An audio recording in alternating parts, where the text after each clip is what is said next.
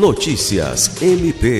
O Ministério Público do Estado do Acre realizou nesta quarta-feira 9 a inauguração das instalações do Observatório de Violência de Gênero, OPS Gênero, que funcionará em uma sala própria localizada no edifício sede do MP Acreano, em Rio Branco. O observatório foi criado com o propósito de estudar o fenômeno da violência de gênero no Acre e aprofundar a análise dos dados sobre o tema. Na solenidade, o Procurador-Geral de Justiça Danilo Lovisaro do Nascimento assinou o ato que faz o óbice gênero ser um setor do Centro de Atendimento à Vítima, CAVE.